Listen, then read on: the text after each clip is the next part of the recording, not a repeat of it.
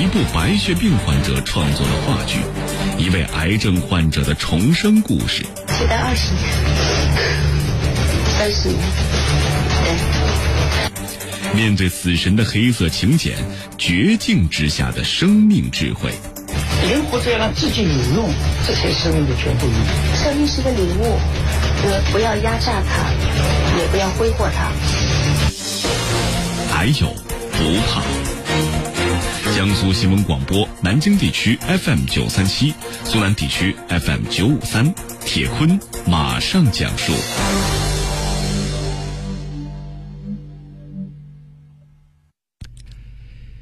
十月十七号，那是国际肺癌日。当天，在北京中华世纪坛剧院正上演着一部话剧，《哎呦不怕》。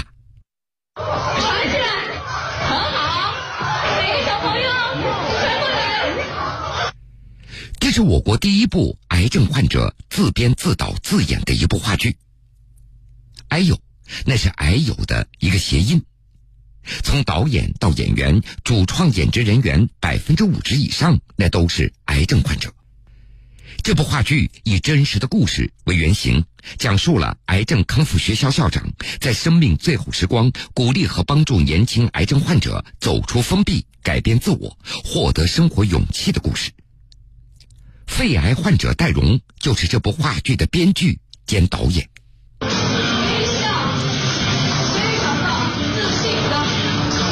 拍这个戏，想向外面传递什么信息？哎呦，不怕。不怕，继续你的生活，尽可能的去继续啊！该怎么生活怎么生活。戴荣他也坦言，剧中所表达的内容也是他自己的心路历程。那是在二零一二年春节之后没多久，戴荣就被诊断为晚期肺癌，已经出现了骨转移，无法进行手术治疗了。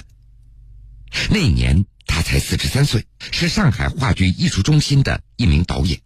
就是知道这样的一个消息之后，对人的打击有多大？懵掉了，我不知道该怎么说。因为在四十多岁的时候，对人生还是有计划的。对，感觉就是什么还没开始呢，怎么就结束了？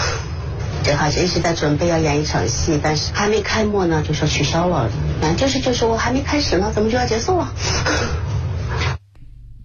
就这样。一纸诊断书突然就中断了戴荣那原本美好生活的轨迹。他四十三岁的生日，那是在痛苦的化疗中度过的。他更加害怕自己时日已经不多了。医生跟你讲，生存还有多久？没有什么正式的讲过。但是你可能最关心的是我知道，对，医生这么说的，也有人活下来的，比如说三年了。五年了，怎么去应对呀？人是恐惧的、退缩的，你甚至都没法睡觉，你都没法在马路上正常的走路，你的体力也不行，你过红绿灯你都害怕。我怕我走到中间，万一变灯了，我跑不动。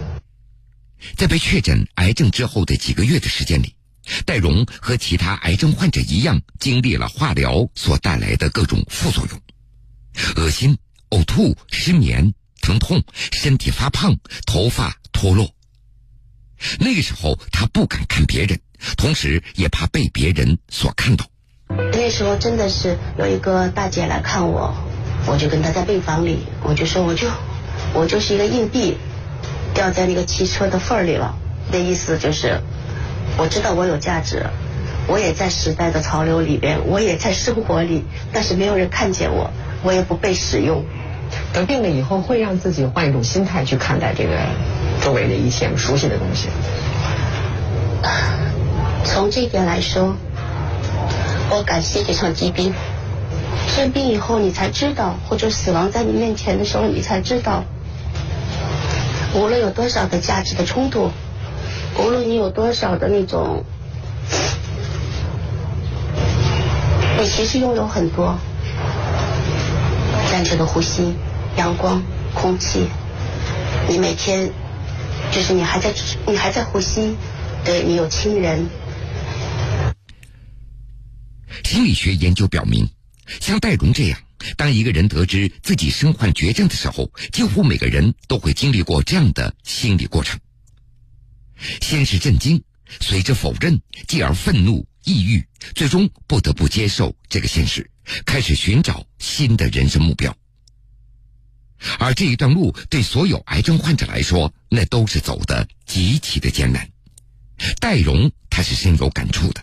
你当时得了病之后，多长时间就是处在你刚才形容的这种心理状态里面，恐惧啊，不知所措，多久？从拿到第一个报告就开始了，然后越来越严重，越来越严重，嗯，一直持续到可能这还真的就是我去康复俱乐部。那是一次偶然的机会，戴荣参加了上海市癌症康复俱乐部所举办的癌症康复学校。那时离他确诊癌症已经有半年的时间了。上海癌症康复俱乐部的会长袁正平，他还记得第一次见到戴荣时的情景。您对戴荣的第一个印象是什么？他当时到我们这里来的时候，他不跟任何人说话，始终躲在角落里，头发掉光，用个湿巾裹着头。我等发现，在开始学习的整个过程，他似乎不跟任何人交流。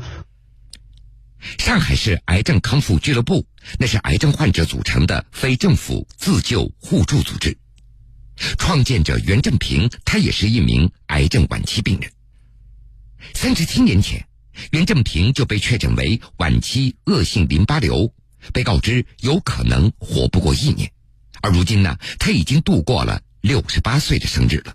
当时我得知自己病情真相以后，这。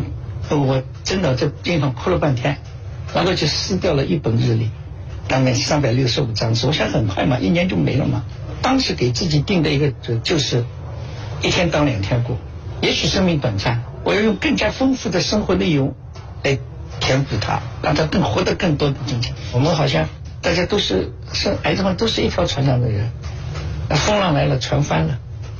落大家都落水了，但是我可能比较侥幸，抓住一个救生圈，抓住个木板，我都爬上岸了。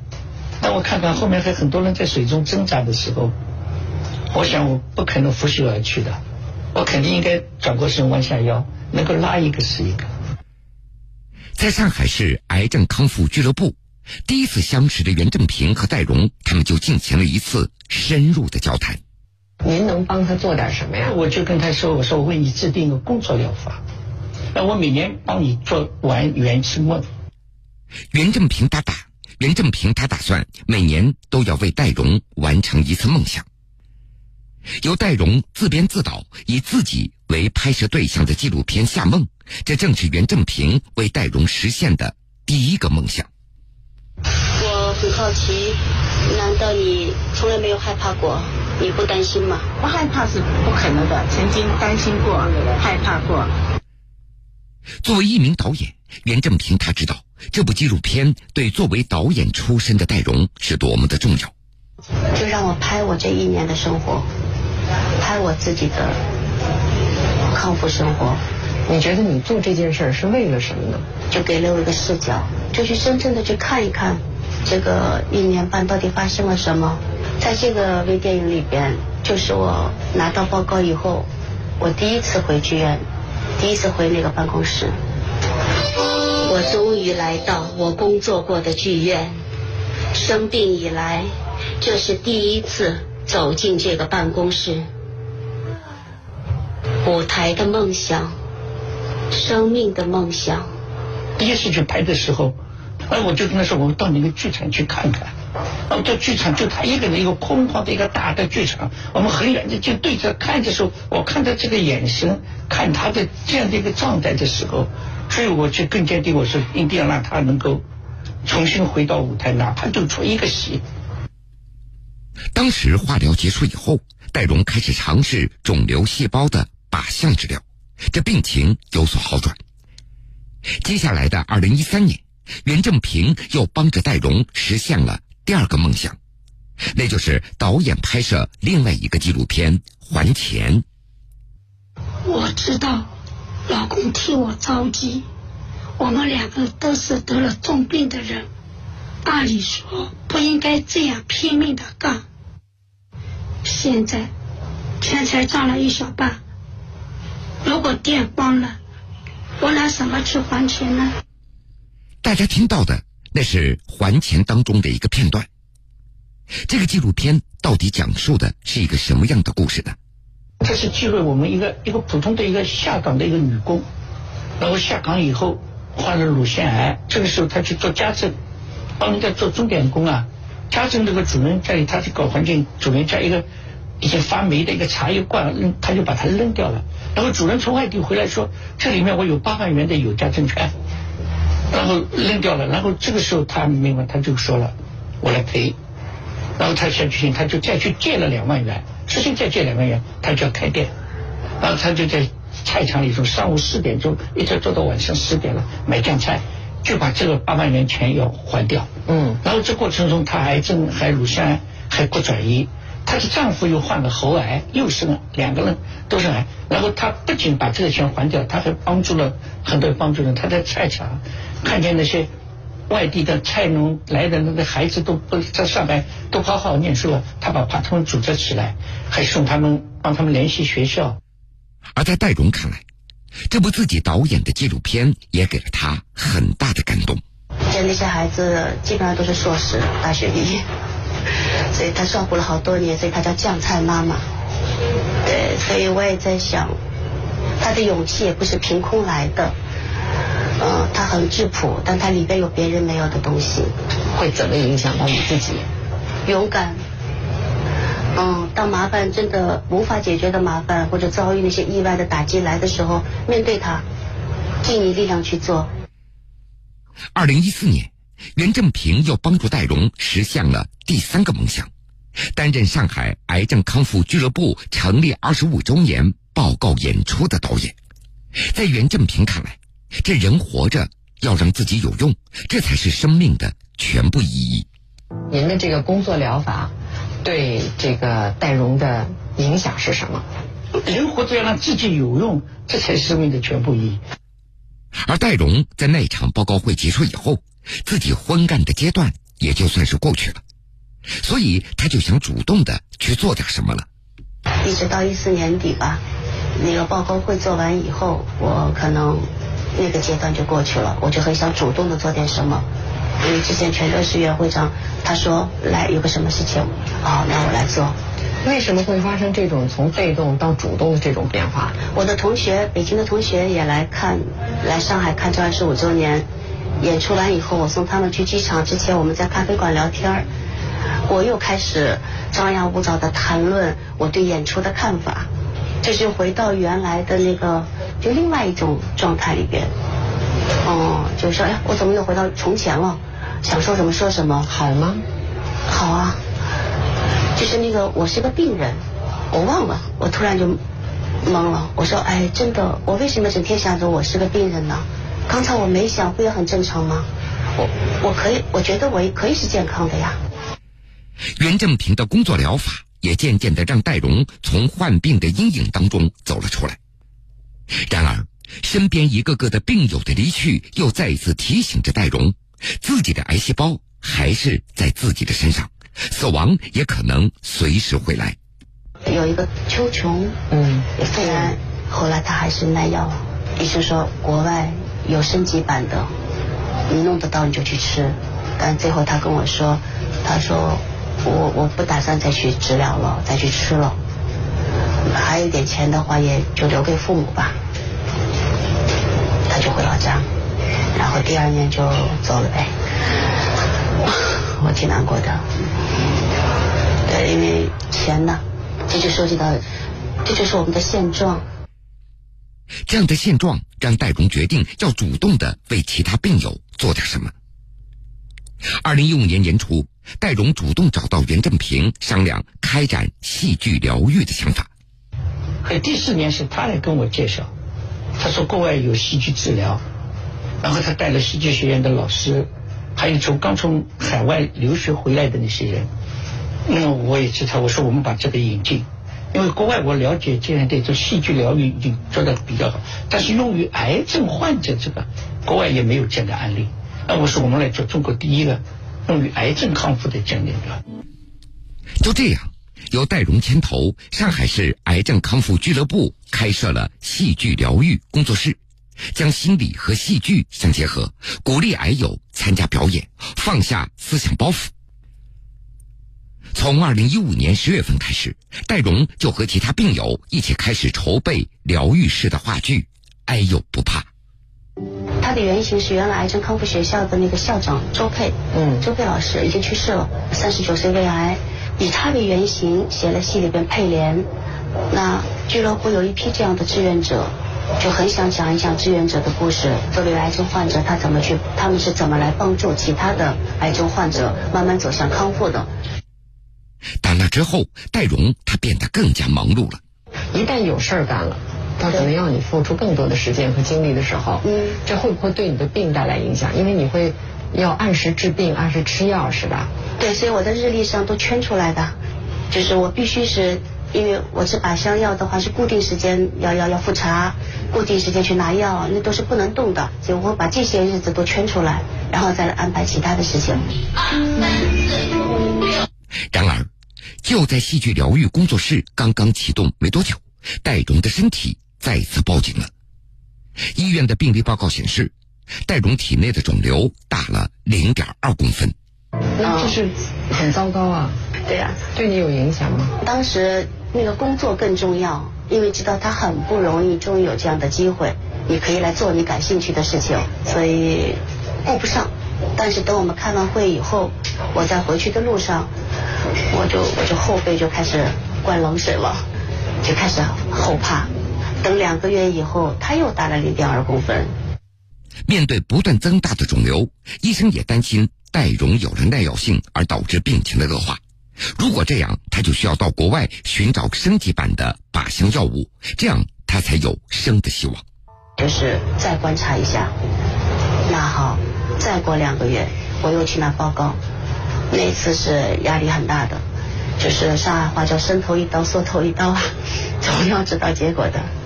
但就那次报告拿来以后，就我大出零点四公分了嘛，又回来了，然后大家都抱着我，特别特别高兴。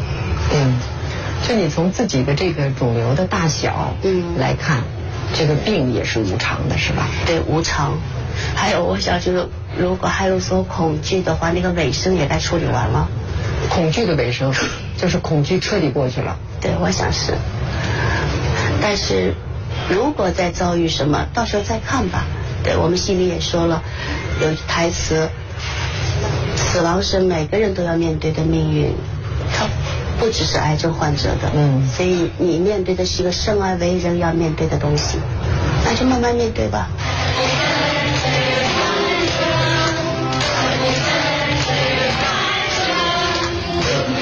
今年二月，忙碌之中的戴荣迎来了一个特殊的五岁生日。为什么是五岁的生日呢？根据癌症俱乐部的会长袁正平的介绍，在癌症康复俱乐部的那些癌友们，都会将自己患癌的日子当做生日来过的，而这样的五岁生日更具有非同寻常的意义。因为医学上曾经把五年都定为是癌症的痊愈，人认为你五年你就痊愈了，所以医生统计癌症患者的成功与否，一般都是谈他的五年生存率。所以五年我们癌症患者是作为一个生日来过的，要过个庆典的。有数据显示，中国癌症患者五年的平均生存率为百分之三十点九，美国是百分之六十一，而上海癌症康复俱乐部的癌症患者五年的生存率则高达百分之七十五。可以说，那一次的五岁生日，戴荣他是不会忘记的。那天心里面挺复杂的吧？反正就是很开心，因为确确实实知道，至少我们还是相信那个医生的话的。嗯，对，你的风险会大大的降低，这个非常开心。嗯，在一开始的时候，五年太遥远了，不敢想的。对，这不敢想。有了这五年，过了今年的这个五岁，你对未来怎么怎么计划的？我期待二十年，三十年。对。今年十月八号到十月二十号，由戴荣导演兼编剧的话剧《哎呦不怕》在上海白玉兰剧场连续演出十九场，反响非常强烈。我有一位大学同学查出来肺癌晚期，跳楼自杀了。我得了癌以后恢复了健康，我和我的病友一起到全国各地去旅游，走遍了祖国的名山大川，在旅游的过程当中呢，开心快乐，留下自己的倩影。开心快乐了，我们就健康了。开心快乐了，我们就健康了。哎，这部话剧的演出对严正平和戴荣来说感触非常深。给谁看的呢？应该是给所有的整个社会，它不局限于癌症患者群体。表达什么？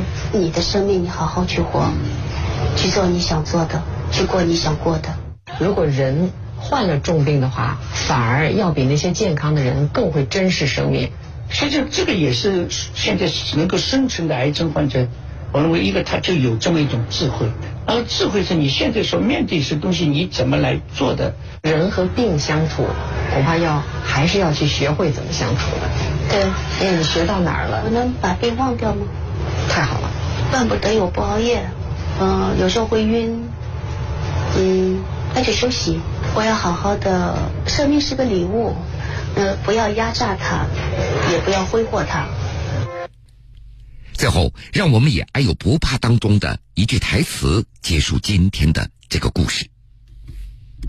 我特别希望自己能赶紧完成这个学业，成为一名合格的、优秀的戏剧疗愈师，去帮助那些需要帮助的人。那就交给未知的命运吧，我只管前行。